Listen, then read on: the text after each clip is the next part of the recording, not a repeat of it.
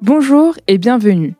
Il y a un risque qui menace chaque entreprise, celui de voir ses équipes la tête enfoncée dans l'opérationnel et de perdre de vue les clients finaux.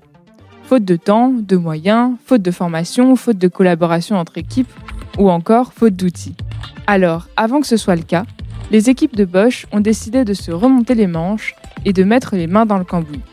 Thibaut Jovet nous explique les dessous de cette réparation à la recherche des bons outils. Bonne écoute. Audio Days. Bonjour, je suis Thibaut Jovet et je suis directeur marketing pour Bosch Outillage Grand Public. J'ai rejoint le groupe Bosch il y a maintenant 10 ans et ça fait 5 ans que j'occupe euh, ce poste. Aujourd'hui, je vais vous parler euh, de la façon dont on a décidé de remettre l'expérience client au cœur de l'organisation et ce à tous les niveaux euh, de, de notre organisation, à tous les échelons de l'entreprise. On est tout d'abord parti du constat, il y a un peu plus de deux ans, euh, que les équipes Bosch pouvaient être parfois un peu trop éloignées de nos utilisateurs finaux, et finalement que chacun travaillait euh, dans son propre silo. Qu'est-ce qu'on a fait? Pendant deux jours, on a proposé un immense brainstorming à toutes les équipes autour de la création d'équipes transversales euh, réunies autour d'un projet que chacune aura choisi dédié à nos utilisateurs. L'idée était, à ce moment-là, de redonner de l'autonomie euh, finalement à, nos collaborateurs, à toutes les équipes, mais aussi de casser les silos fonctionnels qu'on pouvait avoir l'habitude de, connaître, marketing d'un côté, vente de l'autre, service support, et de faire travailler tout le monde ensemble en symbiose dans la direction de l'expérience utilisateur. Au terme de ces deux jours, plus de 12 équipes cross-fonctionnelles ont émergé, tous services confondus et sans distinction de hiérarchie, mêlant euh, finalement euh, tout type de poste type de fonction. À la fin de ces deux journées, on sentait vraiment une grande émulation, une vraie attente aussi au niveau de, des collaborateurs. Euh, tout le monde était pressé d'y aller et finalement euh, d'aller rejoindre ces nouvelles équipes cross-fonctionnelles pour pouvoir agir, proposer des idées et vivre une nouvelle expérience.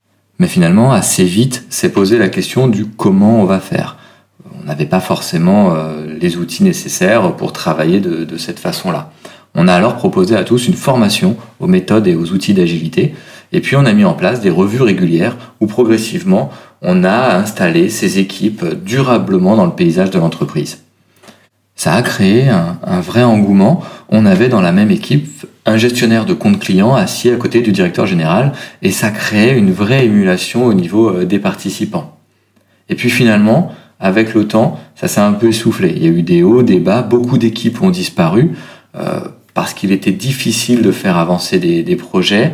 Certaines ont évolué, de nouvelles se sont aussi créées, mais les résultats tardaient à arriver à cause du temps à investir dans ces équipes, mais aussi de la routine quotidienne qui se réinstallait euh, au niveau de chaque poste et qui reprenait finalement euh, le pas sur ce qu'on a essayé de, de mettre en place. À ce moment-là, on, on a senti peut-être une sorte de démotivation au niveau des, collaborateurs. On aurait pu aussi revenir en arrière, lâcher tout ça et, euh, et se dire que c'était une expérience comme une autre. On a essayé de trouver comment donner un nouveau souffle à ces équipes, confortées aussi par le regard que les nouveaux arrivants dans l'organisation portaient sur ces nouvelles méthodes et ces nouvelles équipes qu'on avait essayé de créer euh, il y a un peu plus d'un an maintenant.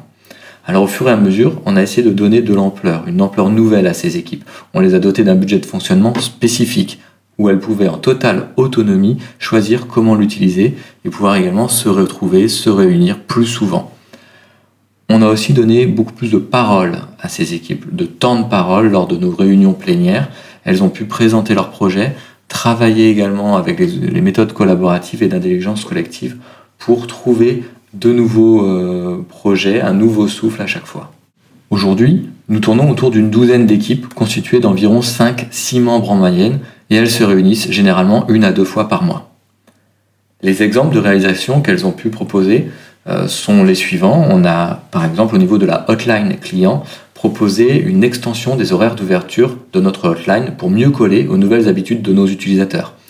On a également fait une refonte complète du serveur vocal interactif en adéquation avec les attentes de nos utilisateurs qu'on avait pu sonder via euh, nos réseaux sociaux. Et on a également mis en place un service de web callback qui est un service de rappel programmé.